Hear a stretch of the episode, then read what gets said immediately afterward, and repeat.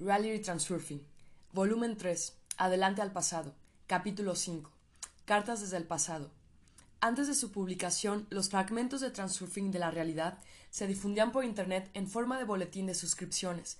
El presente capítulo ha nacido como resultado de la correspondencia con los pioneros del espacio de las variantes. Aprovechando la ocasión, Quiero daros las gracias, queridos lectores, por las cartas cálidas, por las respuestas entusiastas, por aquel ánimo con el que habéis aceptado las ideas del transurfing. Gracias. Pero tú mismo no debes distinguir la derrota de la victoria. Frase de B. Pasternak, Premio Nobel de Literatura, 1958. Poeta y escritor ruso. Rachas negras. Me han surgido preguntas a las que no puedo encontrar respuesta por mí misma.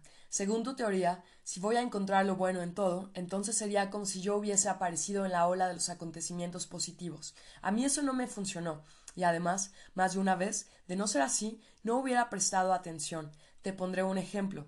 Hace seis meses aún tenía un trabajo excelente que me satisfacía por completo y que me hacía feliz. Mi trabajo era mi vida. Me rodeaban buenos amigos, conocidos, el hombre al que amaba, mi casa, mis padres. Era realmente feliz y se puede decir que, de modo totalmente consciente, me envidiaba a mí misma. Tenía una vida comprensible y tranquila, pero tuve miedo de que así no pudiera durar mucho. Tuve que marcharme. Ahora no tengo casa, tengo menos amigos, un trabajo que no se corresponde con mis planes ni con mis estudios. Otro ejemplo.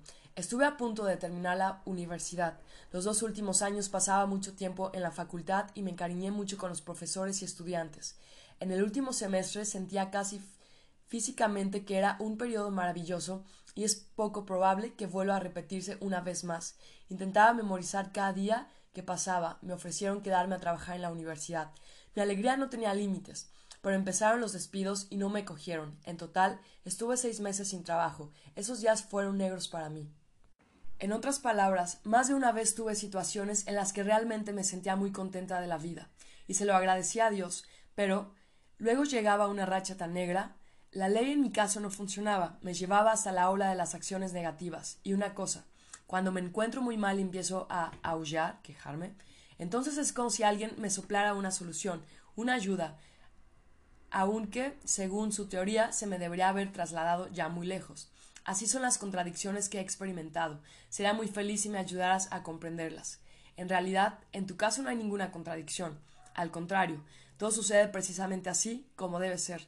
Tú no comprendes por qué las rachas buenas de la vida son reemplazadas de repente por rachas malas, pero en tu carta tú misma has formulado perfectamente la causa. La causa siempre era y es la misma. El mundo es un espejo de tu actitud hacia él, un espejo verdadero. La diferencia entre uno y otro consiste solo en que un espejo corriente refleja los cambios de inmediato, mientras que el mundo responde con cierto retraso, a veces hasta de varios días o incluso meses. Mira lo que escribes. Tenía una vida comprensible y tranquila, pero tuve miedo de que así no pueda durar mucho. En el último semestre sentía casi físicamente que era un periodo maravilloso, y es poco probable que vuelva a repetirse una vez más. ¿Dónde ves la contradicción? Con tu actitud, tú misma has seleccionado el programa y el mundo lo ha cumplido impecablemente. El mundo siempre realiza su elección de modo impecable, se ocupa solo de eso. Formulas tu queja al espejo de la siguiente manera. Más de una vez tuve situaciones en las que realmente me sentía muy contenta de la vida y se lo agradecía a Dios, pero luego llegaba una racha tan negra. ¿Qué ha originado la racha negra? Ahora bien, si te digo de dónde preceden las rachas negras, no me creerás. Aun excluyendo las frases claves de tu carta que acabo de citar, identificar el origen de las rachas negras no es nada difícil. Este caso no es único, en absoluto, puesto que todos nosotros cometemos siempre el mismo error es que la racha negra que iba detrás de la blanca no era así en absoluto. Fuiste tú misma quien la pintó de negro. Lo malo no puede proceder de lo bueno. En realidad, después de lo bueno seguía algo aún mejor, pero a ti te ha parecido que no era así. No aceptaste los cambios venideros y entregaste al mundo tu actitud negativa, y el mundo no tuvo más remedio que, como un espejo, reflejar esa actitud y, de este modo, realizar tu elección. La cualidad de la mente humana es que ella siempre defiende obstinadamente su guion. Todo lo que no quepa en el guion se considera fracaso, y al contrario, por suerte, entiende solo aquello que estaba planeado. Tal obstinación mental tiene sus orígenes en la presunción propia y en los estereotipos comunes establecidos. ¿Cómo sabrá tu mente qué es realmente bueno para ella y qué es malo? ¿Acaso es capaz de adivinar qué giro dará el asunto? Un éxito grande nunca toca la puerta con antelación. El éxito, literalmente hablando, siempre te cae encima, como del cielo.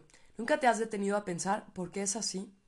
Pues porque, en tales casos, a la mente distraída no se le da tiempo para impedir que el éxito se realice.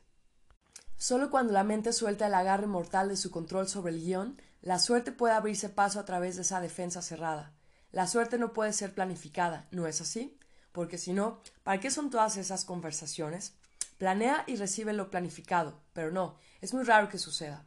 La mente no es capaz de elaborar el algoritmo del éxito. De vez en cuando, los lectores que me preguntan cómo deben proceder en uno u otro caso concreto, y yo, ¿cómo puedo saberlo? No creas a nadie que te asegure conocer la receta del éxito en cada caso en concreto. A nadie se le da saberlo. Entonces, ¿quién lo sabe y dónde encontrar la respuesta? Tu mundo, que es tu espejo, lo sabe. El transurfing encierra un descubrimiento más asombroso que nadie podría imaginar, que consiste en que tú solo necesitas hacer la elección y luego no impedir al mundo que la realice. En eso consiste toda la paradoja. El hombre no tiene por qué saber con exactitud de qué modo se debe lograr el éxito. Mejor dicho, es mejor que no lo sepa en absoluto. ¿Y tú qué? ¿Esperabas que el transurfing te diera otra ordinaria receta para el éxito? La mente no es capaz de encontrar tal receta. Todo el encanto está en que se encontrará por sí sola. La tarea de la mente es no molestar con su control a la corriente de las variantes, es decir, a la marcha de los acontecimientos. La corriente de las variantes siempre se dirige hacia la elección que hagas. Precisamente por eso, si la elección está hecha, puedes confiar sin vacilar en el principio de la coordinación de la intención. Mi intención se realiza, todo apunta hacia allá, todo marcha como es debido. Volvamos a la racha negra. Cada vez que llegaba la racha negra, tú, por lo visto, perdías alguna oportunidad. Era una ocasión de hacer a la racha más blanca aún pero la mente no aceptaba los acontecimientos inminentes, mejor dicho, los consideraba como algo negativo, y como resultado, efectivamente, lo negativo se revelaba en toda su gloria. Pero no hay que apenarse por eso. Si defines tu objetivo y observas el principio de la coordinación, te espera un excelente descubrimiento. Tendrás que convencerte de que todos los errores que hayas cometido servían justamente para lograr ese objetivo en particular. No hubieses llegado hasta tu meta si en el pasado no hubieses cometido todas esas faltas. Por otro lado, aun si no hubieses cometido esos errores, podrías lograr tu objetivo de todos modos, pero sería otro objetivo pues tu objetivo no es único. Así de inconcebible, magnífica y generosamente está organizado nuestro mundo. Así que no desesperes, el pasado está por delante. Si se mueve hacia tu objetivo, quizá hasta ahora te atraían solo los objetivos ajenos. Juego de las parejas. Has dicho que en un matrimonio se unen personas al parecer incompatibles, como para castigarse mutuamente. Eso parece estar escrito sobre mí. ¿Podrías darme consejos prácticos de cómo salir de la siguiente situación? ¿Qué debo pensar y hacer? Muchas veces he intentado arreglar nuestra relación. Hubo algún efecto, pero muy breve. Luego comprendí que no somos compatibles y que debería intentar mantener una relación con otra mujer. Elegí el divorcio. Tengo muchas ganas de terminar esa relación, pero hay bienes en común y las circunstancias me impiden realizar lo planeado sin obstáculos y con pérdidas mínimas. Cuando me pongo furioso y creo que estoy dispuesto a acabarlo todo de una vez, bajo cualquier condición, entonces, por un tiempo, la relación mejora sin ninguna razón aparente, pero muy pronto todo empieza de nuevo. ¿Qué debo hacer, desde el punto de vista del transurfing, para cambiar la situación? No me equivocaré si digo que la mayoría de los divorcios surgen por una razón banal. Las parejas no permiten que cada uno sea uno mismo.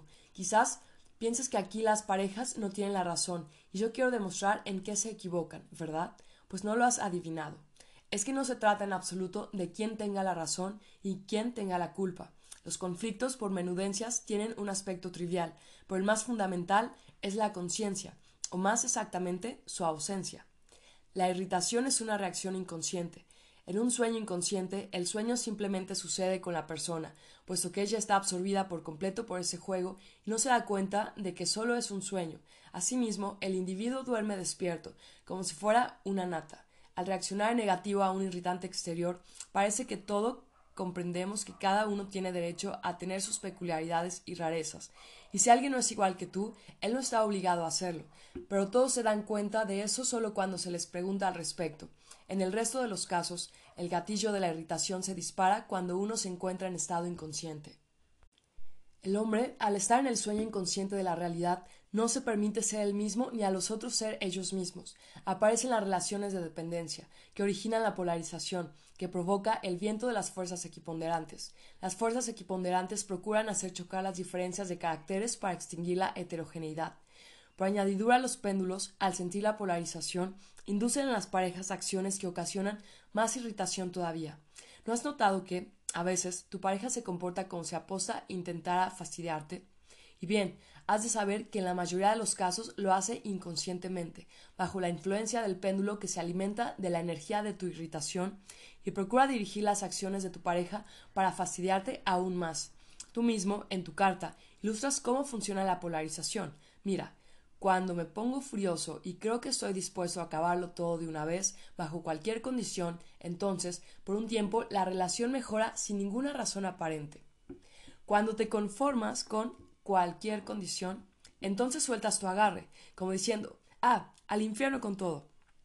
Pues en ese momento la polarización se afloja, el viento de las fuerzas equiponderantes se calma, el péndulo te deja en paz y como consecuencia la relación mejora. Cabe decir que Generalmente, las personas incompatibles son más bien personas idénticas que diferentes. Cuando dicen somos incompatibles o no, no nos entendemos bien, al traducirlas al idioma de los hechos, las frases deberían comprenderse como no se permitieron mutuamente ser cada uno ellos mismos. En realidad las personas con caracteres opuestos pueden y deben vivir felizmente y en buena armonía. No sin motivo las fuerzas equiponderantes chocan con las diferencias, manteniendo de esa manera el statu quo. Yo conozco, y quizá tú también, a parejas que durante su largo enlace se divorciaron muchas veces, y se divorciaron en serio, sacando las maletas con pertenencias personales, rompiendo la vajilla, quemando las fotos familiares, despedazando los certificados de matrimonio y otros rituales atemorizadores. Todos esos dramas alucinantes se acompañaban con juramentos de que esa vez ya era un final definitivo e irrevocable, pero la tormenta se calmaba, ambos guerreros se tranquilizaban y de nuevo empezaban a vivir juntos. Es posible evitar todos esos conflictos, armados de frusleros y platos, si uno baja conscientemente desde el escenario al patio de butacas y mira el juego, en otras palabras, la convivencia desde afuera. Debe hacerlo aunque sea un miembro de la pareja. ¿Por qué la vida en pareja es un juego? porque cada uno se quedó con un papel. Soy tal y hago cual, y me fastidia aquello. Pero la gente se entrega por completo a ese juego, y por tanto actúa inconscientemente, como quien duerme despierto. Con ellos la vida ocurre, y no son capaces de influir en el guion, aunque intenten hacerlo con todas sus fuerzas. Y ahora recuerda cómo jugabais de pequeños a ser adultos. Los niños, a diferencia de los adultos, se dan cuenta de que todo se hace de mentirijillas. Ellos recuerdan a cada momento, es un juego, y por lo tanto juegan conscientemente, como los espectadores participantes. Los niños son capaces de cambiar el guion de su juego, puesto que son conscientes de que no es realidad. De la misma manera, en el sueño consciente, el soñante es capaz de controlar los acontecimientos ocurridos. Al hacerse mayor, la gente pierde la capacidad de jugar de forma indiferente, se entrega por completo a sus juegos como en un sueño profundo y como consecuencia se pierde la conciencia ya que duermen despiertos, se convierten en marionetas abúlicas, obedientes a los péndulos, y la vida les ocurre a modo de un sueño. Intenta, a pesar de todo, jugar la vida en pareja como los niños. Escoge los papeles ya repartidos y preséntaselos indiferentemente de mentirijillas. Por ejemplo, en cuanto tu pareja empieza a hacer algo que no te guste, tú empiezas a irritarte, como lo hacías antes, pero ahora representa tu papel de manera pintoresca, burlesca y con humor. Como resultado, comprenderás enseguida el mecanismo de los conflictos que habías atizado estando despierto en el sueño inconsciente. Te darás cuenta verdaderamente de que de hasta qué punto todas esas discusiones están sacadas de la cabeza, como lo hacen en las telenovelas. Y cuando te des cuenta, podrás al fin permitirte ser tú mismo y al otro permitirse ser diferente. Caridad. En los últimos dos años he estado absorbido por el comercio bursátil, Forex, y no consigo que mi negocio sea exitoso y estable. Dos años de solo pérdida sin fin. Puede que sea verdad lo que escribe un colega. El mercado es un invento del diablo. Den al César lo que es del César y a Dios lo que es de Dios. Al jugar en el mercado perdemos el alma, nuestra alma, por desgracia es así, y es la verdad. La única salida para mí es hacer donaciones a la Iglesia, por eso no me elimina las consecuencias kármicas. Entonces, ¿qué hay de la multivariedad del destino? ¿Acaso es imposible garantizar la vida negociando en la bolsa? ¿Todos esos cuentos de millonarios son un mito? ¿O hay que eliminar del subconsciente la idea misma de ser rico y meter ahí la idea de ayudar al prójimo? No soy un teórico ni un principiante. Todo lo que escribo lo he experimentado en mi propia piel más de cien veces. ¿En qué, a modo de ver, debe consistir mi elección? Me preguntas a mí, ¿en qué? Según mi modo de ver, debe consistir tu elección. ¿Acaso yo o alguien más podemos señalarte el camino verdadero? Lo conoce solo tu alma. Yo puedo únicamente valorar los errores, además solo subjetivamente. Escribes, la única salida para mí es hacer donaciones a la Iglesia. Por supuesto, entiendo que no lo consideras como única salida, pero ¿qué te hizo pensar que la donación pudiese en general considerarse como una salida? Los partidarios, no de Dios, sino del péndulo de la religión, te inculcaron la idea de que al donar el dinero para la Iglesia salvarás tu alma, o te liberarás de unos problemas kármicos. Cualquier verdadero servidor de Dios dirá que ninguna cantidad de dinero puede comprar la indulgencia. Llamemos a las cosas por su nombre. El péndulo de la religión no es Dios, no es el Señor quien necesita a la Iglesia, sino el péndulo. Dios no necesita tus donaciones. Si estimas la donación como resolución de tus problemas, significa que intentas concerrar un convenio con el Señor. La caridad puede eliminar el potencial excesivo del dinero acumulado si posees un exceso de medios estancados, pero como estás involucrado en el comercio bursátil, lo más probable que tus finanzas no estén estancadas. La caridad es un acto bueno solo en caso de ser sincera. Por ejemplo, un hombre rico ayuda al orfanato, pero nunca lo visita personalmente. En este caso no es un acto bueno, sino un negocio. Su ayuda está dirigida indiferentemente. Sirve para una idea bonita, enmarcada en una frase piadosa. Ayudo a los niños. Pero los motivos de ese hombre no son sinceros. Él no necesita el trato con los niños a los que ayuda, y por tanto no los quiere. Él se valora como persona que ayuda a los niños. Vale, Vamos a suponer que es así. Pero, ¿acaso es malo que ese hombre esté ayudando sin amor ni sinceridad? No es malo, es magnífico. Pero entonces, que no confíe en eso, de alguna manera, se le considere como mérito. Puede elevar su índice de popularidad en la opinión pública, pero su alma no obtendrá ninguna compensación en absoluto. Es mejor amarse sinceramente a sí mismo que amar a los demás sin sinceridad. Incluso dirá que amarse a sí mismo es totalmente imprescindible. Aquí escribes o hay que eliminar el subconsciente la idea misma de ser rico y meter ahí la idea de ayudar al prójimo? No debes forzarte con esas ideas de ayudar al prójimo si no sientes un impulso genuino. Al contrario, ocúpate precisamente de tu enriquecimiento. Es lo que haces sinceramente y no tienes nada de qué avergonzarte. Evita prestar atención a los gritos de los partidarios del péndulo que te imponen sus valores espirituales. Recuerda, las personas verdaderamente espirituales nunca te impondrán nada. El valor espiritual primordial para ti es tu propia alma. Vuelve la espalda a los péndulos y la cara a tu alma, y ocúpate de ti mismo. Por ejemplo, de tu enriquecimiento. Solo que debes acercarte a ese enriquecimiento por el otro lado, no por el que tú lo estás intentando. El alma no quiere dinero, sino lo que se puede comprar con él. ¿Sabes exactamente lo que quieres? Probablemente no. Pues pregúntate qué es lo que quieres de la vida. ¿Qué es lo que convierte tu vida en una fiesta? Define tu objetivo.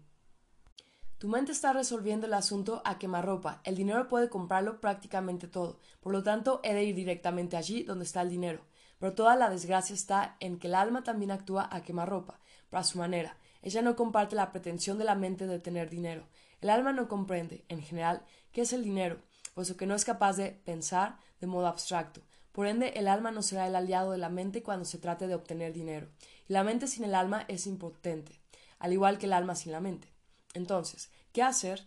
Definir tu objetivo y moverte hacia él sin pensar en los medios de obtención de ese objetivo. Los medios se encontrarán por sí mismos. Ese es todo el truco. En otras palabras, si el alma y la mente se mueven cogidos de la mano hacia tu objetivo, delante de ti se abren las puertas que antes parecían inaccesibles. ¿Es posible considerar como tu puerta el juego en el mercado de valores? No me pongo a juzgar, escribes. No consigo que mi negocio sea exitoso y estable. Dos años de solo pérdida sin fin. Saca tú mismo las conclusiones. Se convierten en multimillonarios precisamente aquellos que se mueven hacia su objetivo y no hacia el dinero. Cuando la persona se mueve hacia su objetivo a través de su puerta, su alma canta y la mente, satisfecha, se frota las manos. Jugar en la bolsa hace feliz a tu alma. Esa ocupación satisface a tu mente. Tú mismo debes contestar a esas preguntas. Conocimiento esotérico. Me resulta muy familiar ya la variada literatura de este tipo y lo que más me sorprende es que, en principio, todos quieren decir lo mismo, pero al mismo tiempo divergen en muchos aspectos. Con tanta cantidad de información, yo, por ejemplo, ya empiezo a confundirme. ¿Qué es lo correcto y qué no lo es? Prácticamente todos dicen que no hay que tomarse a pecho cualquier información, pero ¿qué tiene que hacer la gente sensible y supongamos aquellos que dan limosna todos los días? Pues sin aceptar ni comprender las desgracias ajenas, el mundo se tornará duro y cruel. En el futuro quiero ser periodista, ya estoy trabajando en uno de los periódicos donde me encuentro, principalmente con problemas de mujeres, y sobre la base de sus historias escribo mis artículos. Es imposible trabajar con eficacia sin haberse compenetrado con sus preocupaciones. ¿Qué deben hacer los periodistas que todos los días se encuentran con información de carácter diferente? ¿Acaso eso significa que toda mi vida tendré que hacer columpiar los péndulos o tener que sufrir yo misma? ¿Puede ser que haya algo que yo no comprendo? También a veces me surge el pensamiento de que todas las ideas semejantes, incluyendo el transurfing, son una utopía, pues, si has llegado a comprenderlo bien, el transurfing es el péndulo creado por ti, y tú lo haces balancear con los pensamientos de otra gente. ¿Por qué, entonces, no hacer que sus leyes sean mucho más fáciles? El transurfing no está inventado, de modo que sus leyes son imposibles de rehacer, y es absolutamente imposible inventar tales cosas. Tampoco es posible aprenderlas de otros. El conocimiento esotérico no se inventa y no se aprende.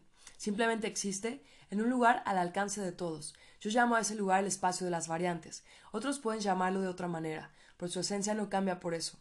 En tu carta dices que algunas cuestiones empiezan a confundirte. ¿Cómo llegar a comprender toda esa multitud de conocimientos que, según sus palabras, según tus palabras, hablan de lo mismo, pero al mismo tiempo divergen? No vas a creer lo fácil que es. Al leer un montón de literatura esotérica y de psicología, es posible detenerse en un momento determinado y olvidar todo lo que haya escrito otra gente en sus libros. Si tienes acumulada una base mínima necesaria en cualquier área, a continuación puedes recibir información directamente desde el espacio de las variantes. Para eso hay que tener la audacia de dejar de buscar respuestas a tus preguntas en libros ajenos y volverte hacia ti misma. Mientras la mente esté dirigida a los sabios de este mundo, te confundirás y estarás siempre como un estudiante eterno. Cambia la orientación, vuelve tu mente hacia tu alma y recibirás respuestas a todas tus preguntas. ¿Sabes qué distingue a quienes hacen descubrimientos, crean obras maestras de cultura y arte y escriben libros de los demás que se sorprenden por esos descubrimientos, se entusiasman por esas obras de arte, leen los libros? ¿Qué distingue a los creadores de los apreciadores y a los profesores de los discípulos? Los primeros tuvieron la audacia de apartar su mente de las creaciones ajenas y volverla hacia su alma.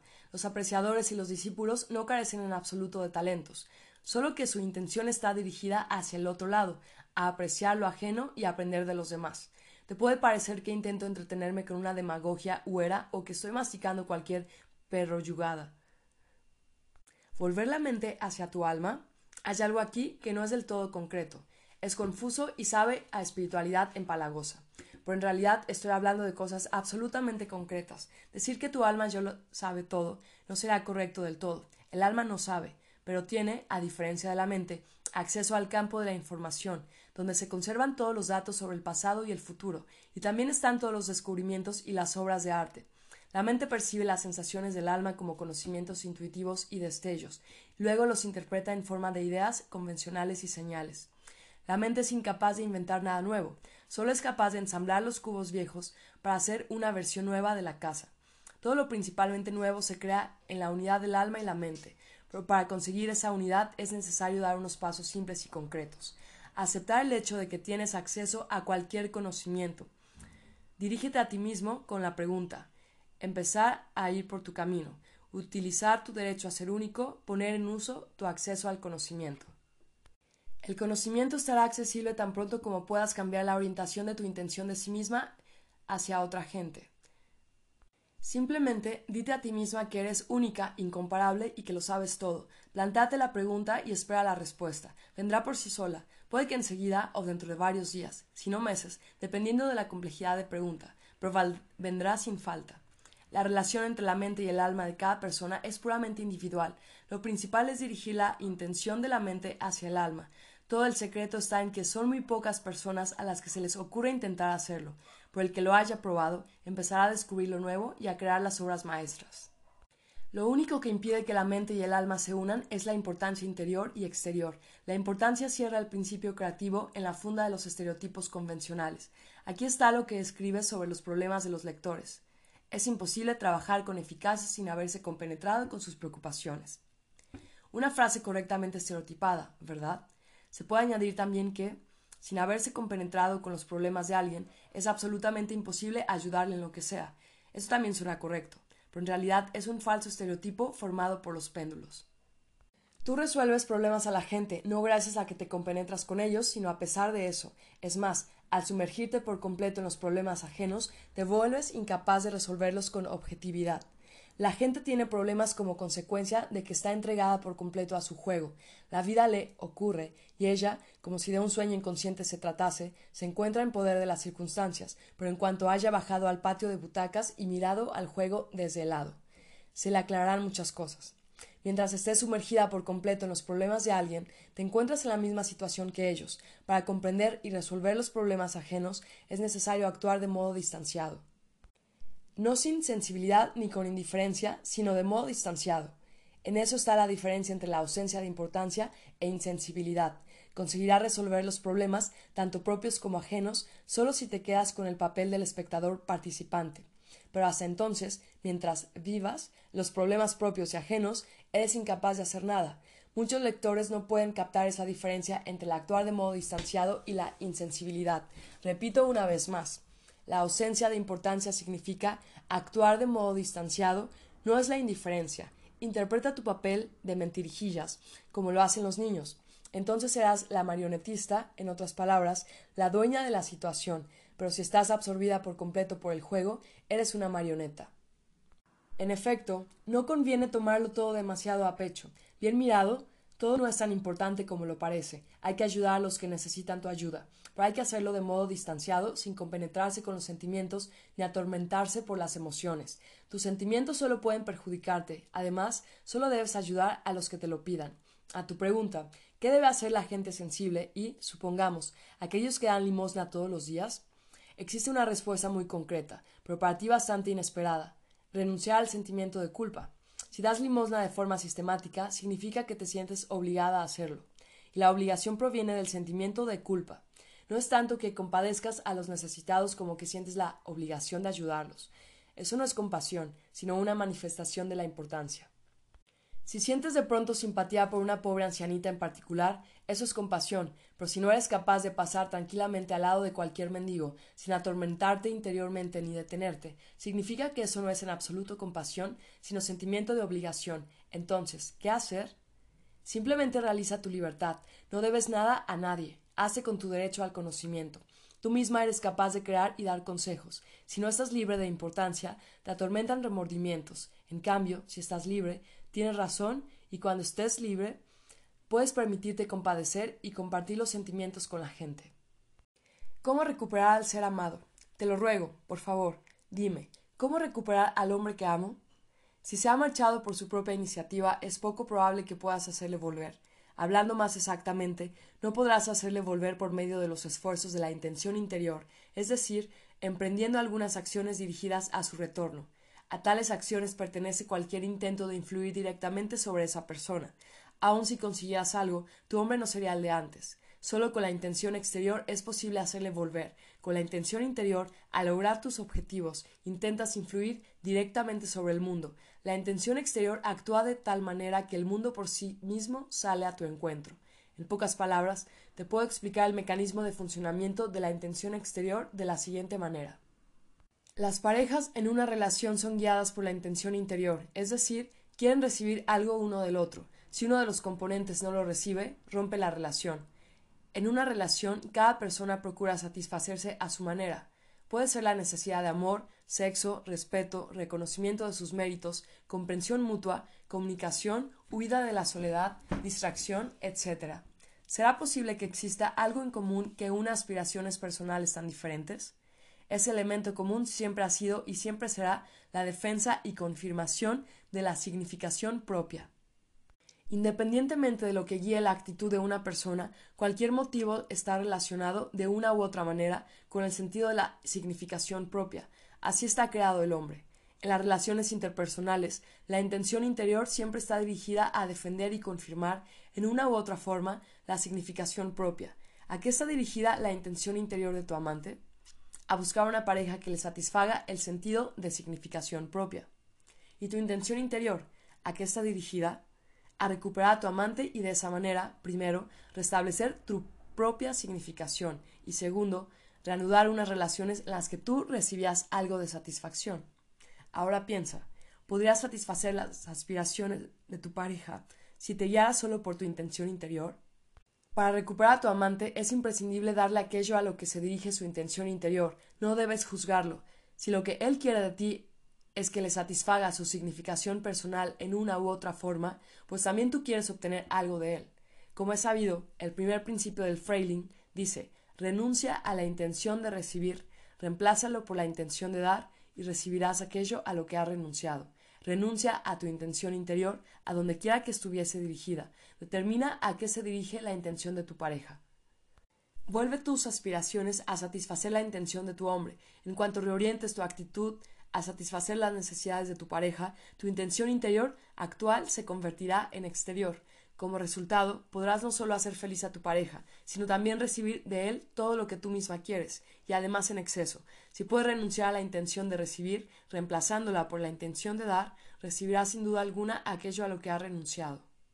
Ese principio es tan eficaz que da la sensación de tener involucrada cierta fuerza magnética, pero precisamente eso es la verdadera magia, y no son necesarias palabras mágicas ni bebedizos. Pero, en general, recuperar lo perdido es como entrar dos veces en el mismo río, muy difícil. Es mejor intentar seguir los principios del frailing mucho antes que la relación empiece a estropearse. En cualquier caso, antes de emprender algo, yo en tu lugar lo pensaría bien.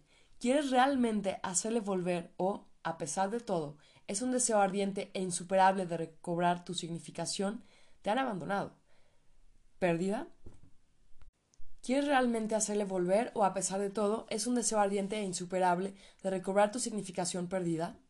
Sentirse desdeñado duele mucho, lo sé, pero aunque conociera todas las circunstancias de tu caso, no será capaz de aconsejarte nada en particular. Solo me es posible darte un instrumento, pero cómo utilizarlo, eso debes decidirlo tú misma.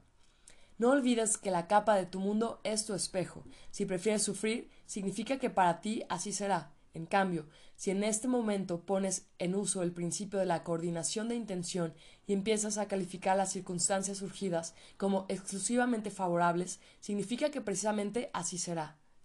Puede que la ruptura con tu querido te evite otros problemas que desconoces, y a ti te parece que todo va mal. Dite que todo marcha tal y como es debido, puesto que eres tú misma quien debe decidir alegrarse o sufrir. En tu lugar, yo brincaría de alegría y batiría las palmas. Permite que el espejo te complazca. Tengo el mismo problema. Me abandona la mujer a la que amo, mi mujer. Estuvimos tres años de noviazgo y cuatro años de casados. La principal razón de la ruptura es la inestabilidad financiera por mi parte. En otros muchos aspectos, soy una persona demasiado blanda, miedosa, demasiado cautelosa. Mi mujer cree que con la experiencia y conocimientos que tengo debo abrir mi propia empresa.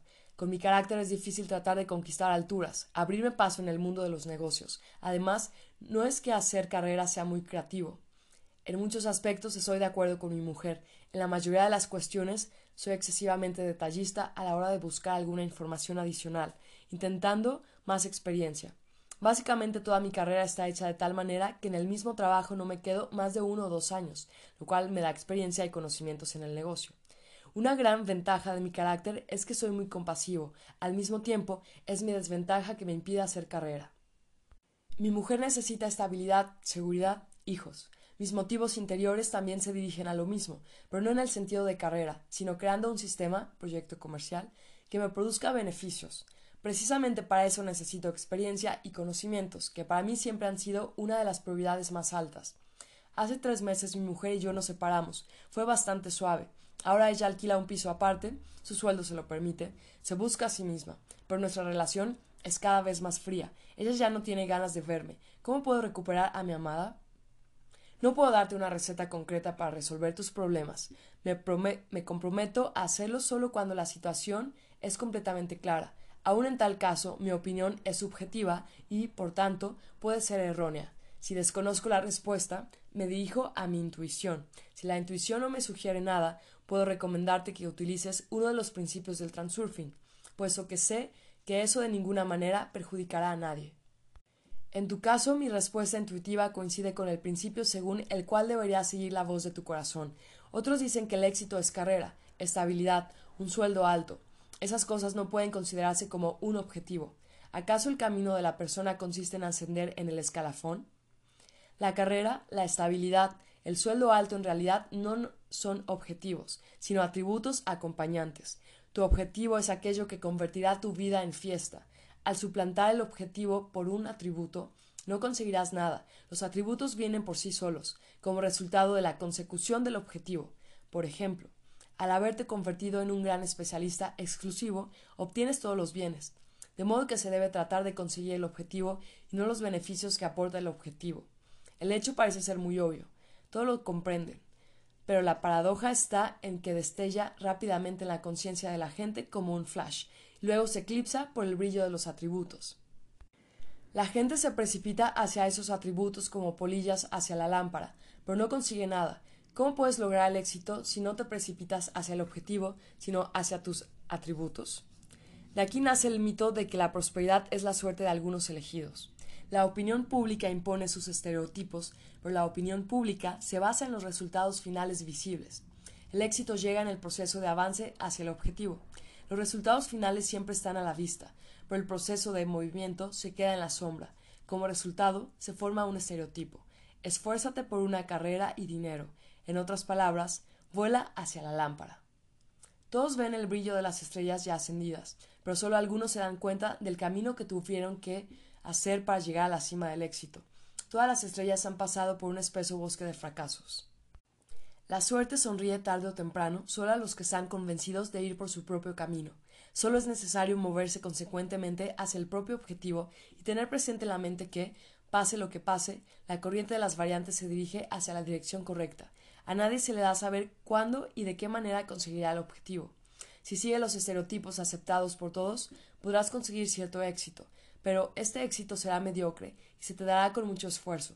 Para conseguir un éxito verdaderamente grandioso es menester definir el objetivo y moverse hacia él consecuentemente, sin escuchar a nadie. Puedes tomar nota de lo que aconsejan los otros, pero debe ser el propio corazón el que tome la decisión definitiva. Solo así dejarás de golpearte como una polilla contra la lámpara. La solución correcta nace en la unidad del alma y la mente. Como criterio unívoco de solución incorrecta puede servir el estado de incomodidad del alma. Si has no tomado una solución y con eso sientes, aunque sea una mínima sensación de pesadez, parecida a la sensación de la necesidad forzada, significa que el alma te dice no. En cambio, si después de haber tomado la solución no sientes ninguna incomodidad del alma, significa que el alma dice sí. O no lo sé. En tal caso será tu mente la que dirá la palabra definitiva. Si la solución es correcta, el alma canta y la mente satisfecha se frota las manos. Por otro lado, si no puedes determinar tu objetivo de ninguna manera, deja de torturarte con este asunto. ¿Acaso es imposible vivir sin tener un objetivo? Si a ti te gustaría vivir simplemente, sin aspirar a nada, pues, ¿y por qué no? En este caso solo se te puede aconsejar una cosa. Es necesario no ir a merced de la corriente, sino moverse según la corriente. En otras palabras, debes observar el principio de la coordinación, entonces la vida entrará por el lecho tranquilo y confortable, lo más probable es que el objetivo se dé a conocer cuando dejes tus intentos convulsivos de encontrarlo. Por lo que atañe a la cuestión de cómo hacer volver a tu mujer, aquí no te puedo aconsejar nada.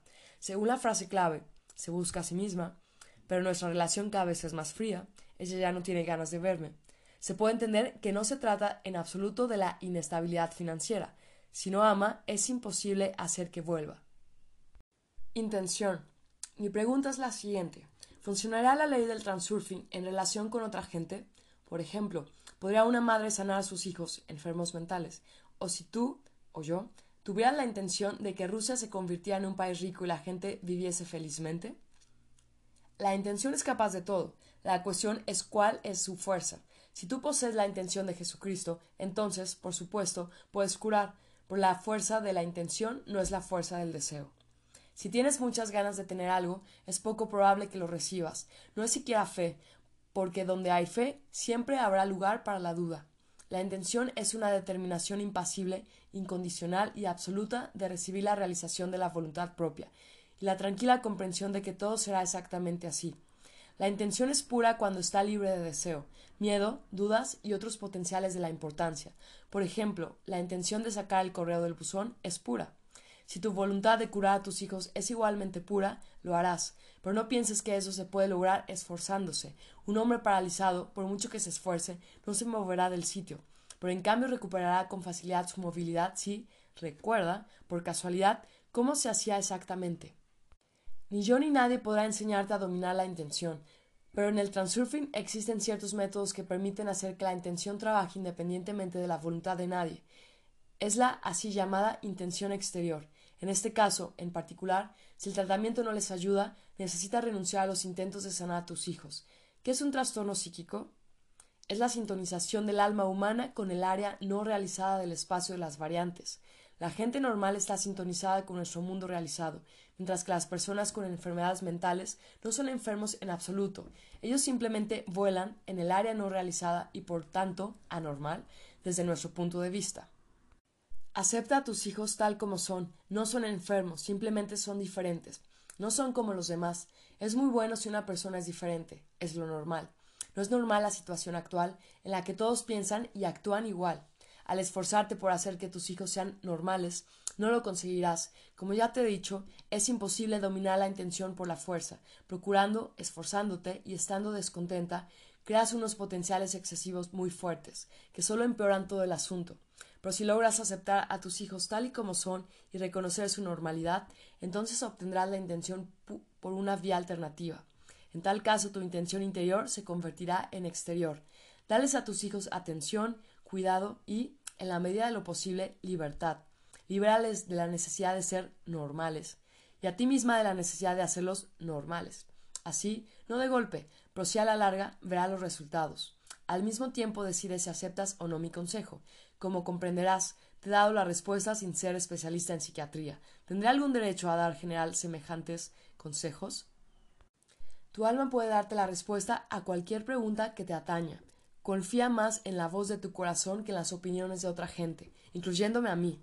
Mi única ventaja es que tus hijos me son indiferentes. En este sentido, no tengo con relación a ellos ningún potencial excesivo y, por tanto, mi intención al dar la respuesta es pura, pero no comprendo, en general, por qué velas por el destino de Rusia si tus hijos están enfermos. ¿No será demasiado grande la escala? No me gustan esas ideas de hacer a todos felices. Cada persona forma solo la capa de su mundo. Por tanto, una sola persona es incapaz de hacer feliz a toda Rusia. Solo pueden hacerlo todas las personas juntas pero la gente unida por una idea común, en resumidas cuentas, crea el péndulo. Y éste, tarde o temprano, empieza su actitud destructiva, desvía a los partidarios del camino y desencadena la batalla contra sus competidores. Sabes perfectamente en qué han terminado todas las ideas de hacer feliz a la gente. Tal idea semejante, incluso la mejor, basada en el amor a Dios, crea un péndulo. En nombre de Dios y en aras de la felicidad en la tierra se aniquilaron pueblos enteros. El péndulo no es capaz de hacer felices a todos. En cualquier caso, con eso muchos sufrirán y serán infelices. La felicidad no puede ser universal, es un concepto puramente individual. Si toda la sociedad se moviliza para construir una felicidad universal, surgirá aquella misma destrucción que, según Bulgakov, no está en la retrina, sino en las cabezas. Pie de página. Bulgakov de 1891 a 1940, escritor y dramaturgo soviético. La frase es de su novela Corazón de perro, nota del autor. A los péndulos les conviene hacer pasar la preocupación por los demás por generosidad. Son muy hábiles a la hora de formar estereotipos muy convincentes, pero todo eso no es más que una bella demagogia. Todos serán felices solo si cada uno va hacia su objetivo a través de su puerta. En este sentido, el transurfing es un péndulo para individualistas, pero es el único camino real hacia la felicidad verdadera, no efímera. Es imprescindible dar las espaldas al péndulo, dejar al alma salir de la funda de los estereotipos y ocuparse de la propia felicidad. En el camino hacia tu objetivo harás muchos actos verdaderamente buenos y útiles, y, por supuesto, ayudarás a muchos pobres e infelices, porque entonces tendrás grandes posibilidades. Dices que cuando una persona está en las olas de la suerte, es feliz y tiene suerte en todo, y que lo principal es no dejarse influir por los péndulos destructivos. ¿Y qué hay de que, normalmente, a una persona corriente no pueda irle todo bien? Sea en el trabajo, un ascenso en su carrera, progreso, éxito, sea en casa, comodidad, tranquilidad, amor, y en la mayoría de los casos uno desearía que tanto en el trabajo como en casa todo le fuera estupendamente. Eres tú quien dice que a una persona no puede irle todo bien. Es una elección personal. Puesto que tú lo consideras así, significa que así será. El mundo siempre realiza impecablemente tu elección para ti. Escribes. Y en la mayoría de los casos uno desearía que tanto en el trabajo como en casa todo le fuera estupendamente. Aquí el mundo también realiza una elección. Él refleja impecablemente el hecho de que tú desearías que todo fuera estupendamente, pero no más que eso, pues tú deseas, ¿verdad? Y es lo que obtienes, a ti misma deseando. Cuando dejes de desear simplemente y empieces a tener intención de tener, entonces será eso lo que obtendrás. Presta atención al lema del transurfing. No quiero y no confío. Yo tengo intención. Potenciales de la importancia. Dime, por favor, ¿cómo evitar el miedo, la inquietud, el pánico? ¿Cómo hacerlo en la práctica? Por ejemplo, si ha marchado el querido, la hija, el hijo, y la inquietud invade de golpe y absorbe. ¿Cómo habrán llegado? ¿Por qué nos llaman? Has mencionado un tema interesante, pero difícil. No existe una receta universal para el miedo, y si se hubiera encontrado algún remedio simple y eficaz que disolviera el miedo sin alterar la conciencia, será el descubrimiento más grande de todos los tiempos. El miedo en los términos del transurfing, es potencial energético excesivo, que aparece cuando al objeto del miedo se le atribuye un significado demasiado grande. El potencial excesivo altera el equilibrio en el campo energético y por tanto crea las fuerzas dirigidas a su eliminación. Supongamos que debes caminar por el borde de un precipicio y tienes pánico de caer. ¿De qué manera las fuerzas equiponderantes pueden eliminar este potencial? El modo de mínimo consumo de energía es arrojarte al precipicio y acabar con todo. La naturaleza siempre sigue por el camino del mínimo gasto de energía posible. Pero, como no te conformas con tal variante, te ves obligada a superar la resistencia de las fuerzas equiponderantes, es decir, a controlarte a ti misma. Resulta así que para equilibrar el potencial del miedo es necesario además esfuerzos adicionales. Como resultado, tu gasto de energía es doble, para el potencial en sí y para su mantenimiento. Casi no queda energía libre, por lo que surge una especie de estupor. Si el potencial de miedo es bastante grande, no podrás mantenerlo bajo control, y entonces las fuerzas equiponderantes harán contigo lo que les plazca. En otras palabras, surge el pánico y esas fuerzas te arrastran en dirección a la extinción del potencial, es decir, hacia tu ruina. Si bajas conscientemente el listón de la importancia de la situación, el miedo desaparecerá, pero todo el problema está en que no podrás quitar conscientemente la importancia. Por tanto, el único modo funcional es alguna medida de seguridad o camino de rodeo. El modo es diferente en cada caso. Si no hay ninguna medida de seguridad, todo lo que se puede hacer en este caso es no luchar contra la inquietud. Es inútil tratar de convencerse de no tener miedo. El autoengaño no te ayudará. Cualquier forma de lucha contra el miedo solo te quita energía y aumenta el potencial excesivo. Si no te resulta posible no tener miedo, ten miedo. Actúa como te sea posible, pero no luches contra el miedo mismo. Por ejemplo, si te pones nerviosa antes de hacer alguna intervención, adelante, ponte nerviosa con naturalidad y con el máximo placer. Entrégate por completo a ese sentimiento maravilloso. Permítete enloquecer como más te plazca. En cuanto tú te lo permitas, todo el nerviosismo se evaporará como por arte de magia, sin que nadie sepa a dónde se ha ido. Sucede así porque la mayor parte de energía se gasta en luchar contra el nerviosismo. La inquietud y la preocupación son revelaciones menos fuertes del miedo. La importancia aquí es originada por espera de lo desconocido. En tal caso existe la posibilidad de bajar conscientemente el listón de la importancia. Si algo te inquieta, explícate que para ti es algo sumamente desfavorable. Los recelos y los peores temores, como regla general, se hacen realidad. Uno de los métodos para eliminar la inquietud es la acción, no importa cuál. Los potenciales de inquietud y preocupación se disipan con la acción. La preocupación inactiva estará suspendida en el aire hasta que no empieces a actuar activamente. Puede que el tipo de actividad no tenga nada que ver con el objeto de preocupación. Será suficiente con ocuparse de algo y enseguida sentirás que tu preocupación empieza a disminuir. Para bajar el listón de la importancia, puede servir como un buen punto de apoyo el principio de la coordinación de la intención. Todo marcha como es debido. Permítete no saber cómo deben desarrollarse los acontecimientos. Suelta el agarre de control sobre el guion y dale a la situación la posibilidad de resolverse felizmente. Para bajar el listón de la importancia, puede servir como buen punto de apoyo el principio de la coordinación de la intención. Todo marcha como es debido. Permítete no saber cómo deben desarrollarse los acontecimientos. Suelta el agarre de control sobre el guion y dale a la situación la posibilidad de resolverse felizmente.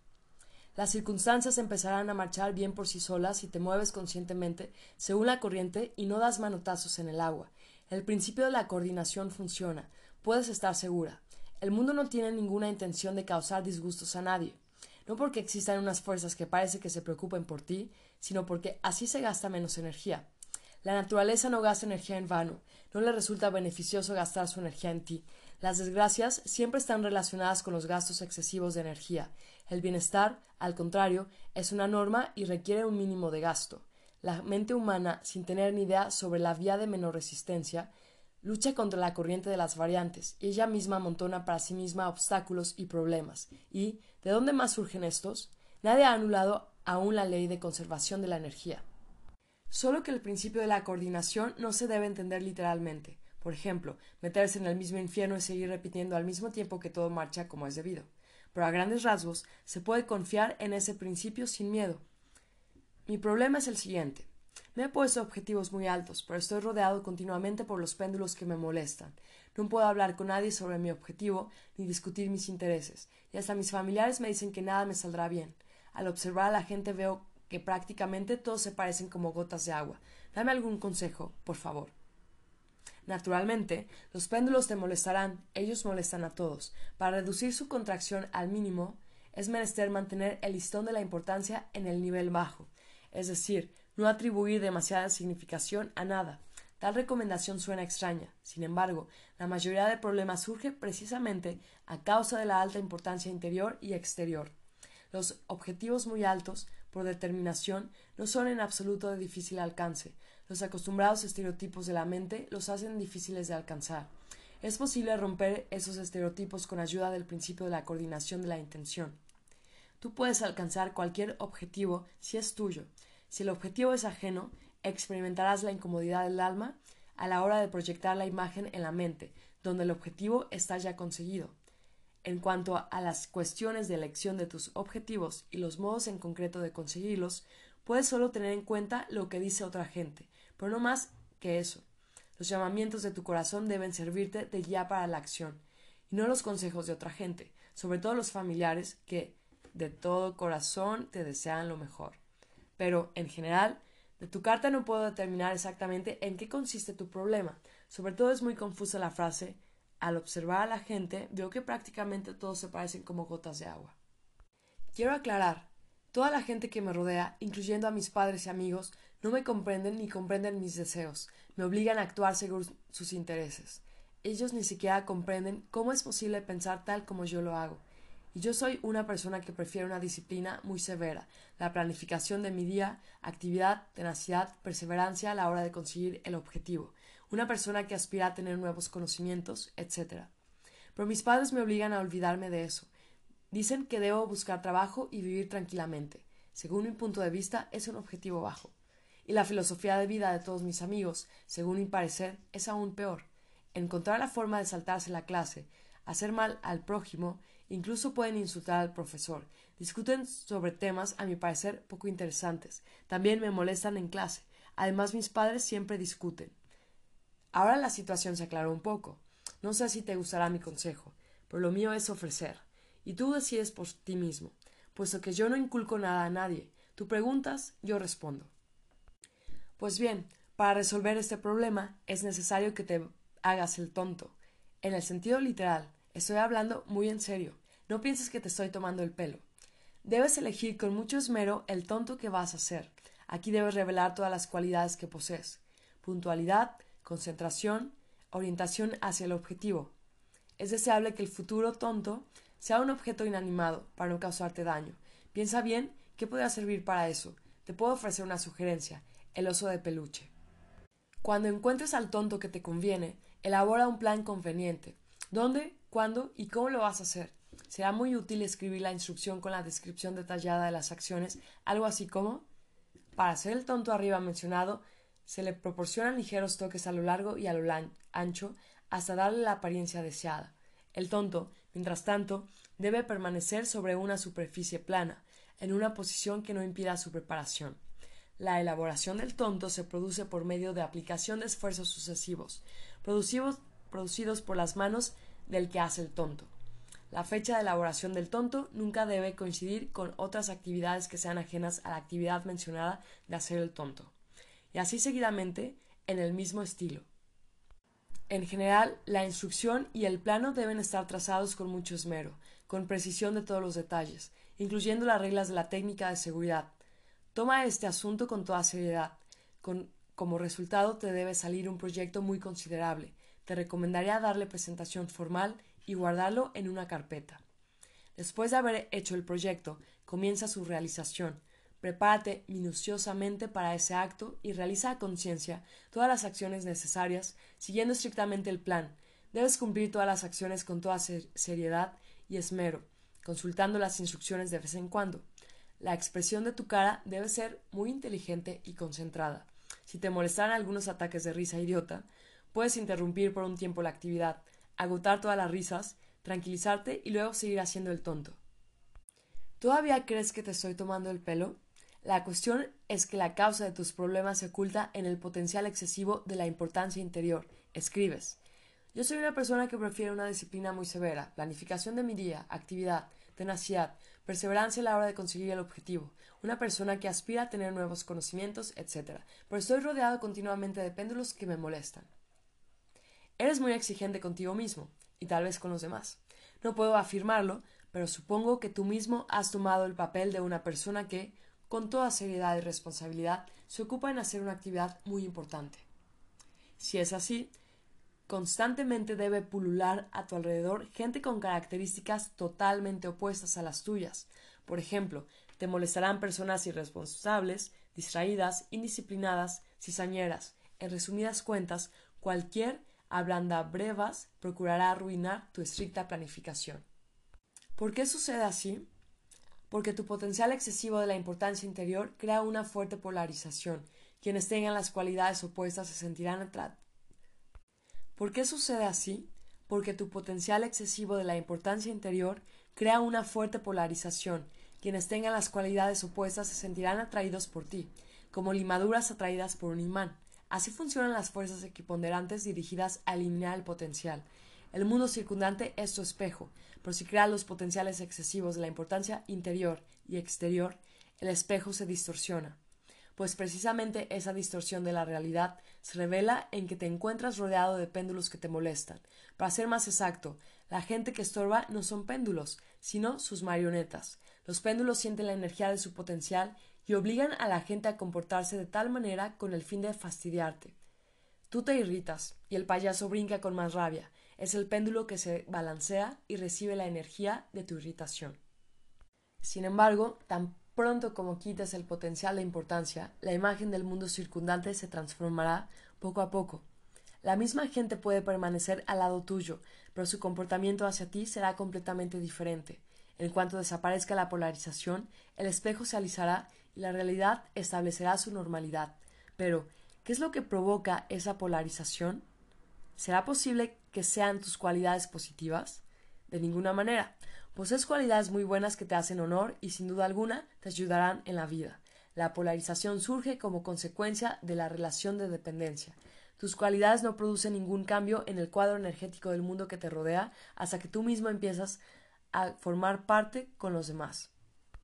Por ejemplo, piensas, soy muy disciplinado y ellos son unos gándules, son unos ineptos y yo soy perseverante, pues esa contraposición es lo que tensa la polarización. Al cumplir este rito, reducirás a la nada toda tu importancia interior, pero puede que encuentres inadmisible tal rito.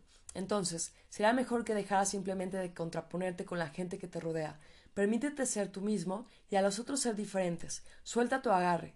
Tan pronto como lo hagas, la polarización desaparecerá y el mundo circundante de un modo inconcebible cambiará su rostro. Te dejará de molestar, pues es entonces cuando comprenderás que es el transurfing de la realidad. Aconsejaste a un lector serio que hiciese el tonto. ¿Y qué deben hacer los que se entusiasman demasiado haciendo el tonto? ¿Cómo obligarse a hacer cosas serias? No tienes ganas de hacer cosas serias no porque sean serias, sino porque no son tuyas. La pereza es un estado del alma. Por supuesto, ella no tiene ninguna gana de ocuparse en cosas que le son ajenas. Puede que ella viniera a este mundo no para curar para tal péndulo, sino para calentarse al sol al lado de la mar templada, o para esquiar en los Alpes, o viajar. ¿Quién sabe cuántos placeres hay en el mundo? ¿Y quién va a trabajar? preguntará el péndulo, enfadado. Bien, y a eso se puede contestar a la ligera con la letra de una canción estudiantil muy alegre. Hagamos al oso peludo trabajar y aguantarse, que ya le va a rugir en el bosque y bambolearse. Así precisamente, pues, el sentido del deber y necesidad son los inventos de los péndulos. En realidad, nuestro mundo es tan rico y generoso que hay suficiente riqueza para todos, si cada uno se mueve hacia su objetivo y a través de su puerta. Es poco probable que algún día sea así, pero una persona en particular, si quiere, puede transformar la capa de su mundo en un rinconcito muy acogedor.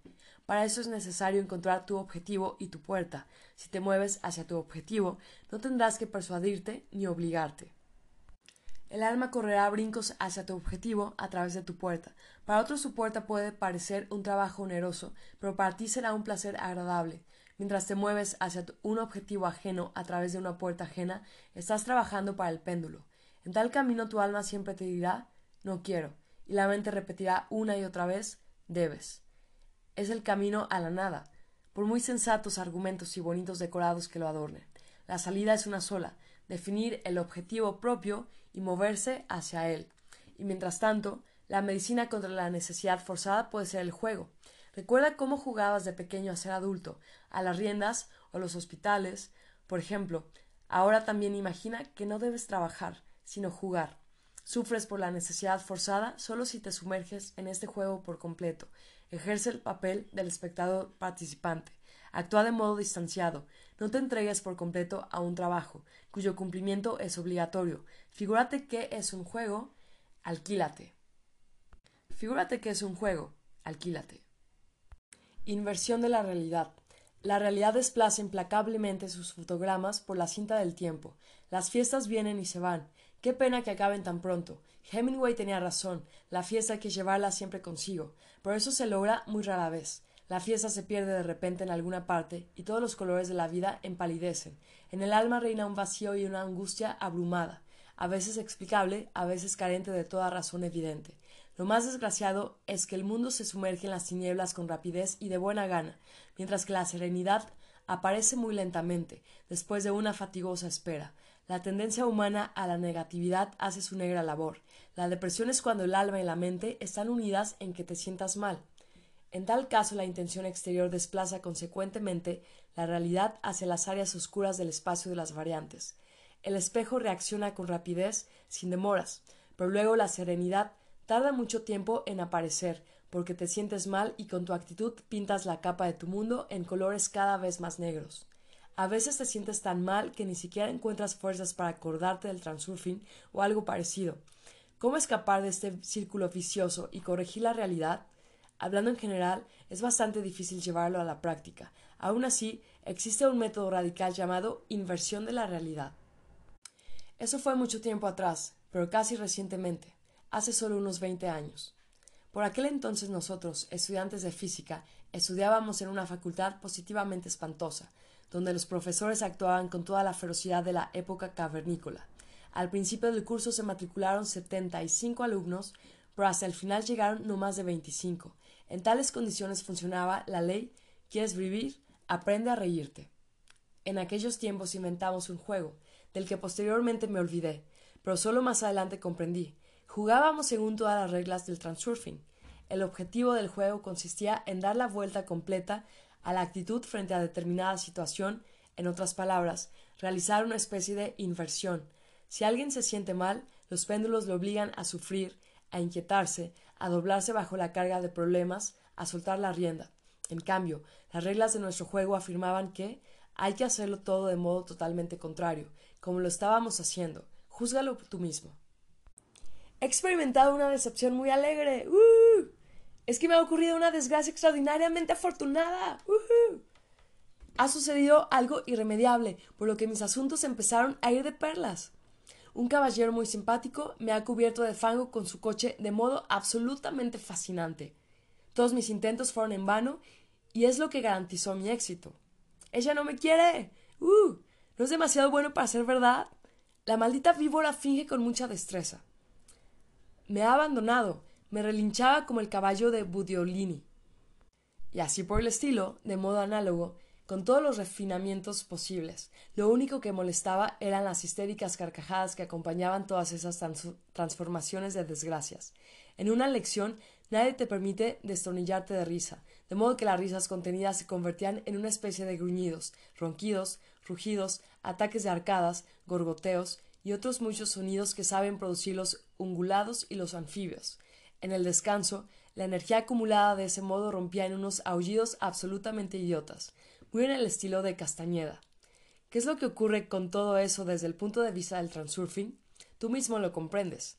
En primer lugar, se quita enseguida cualquier importancia y desaparecen los potenciales excesivos.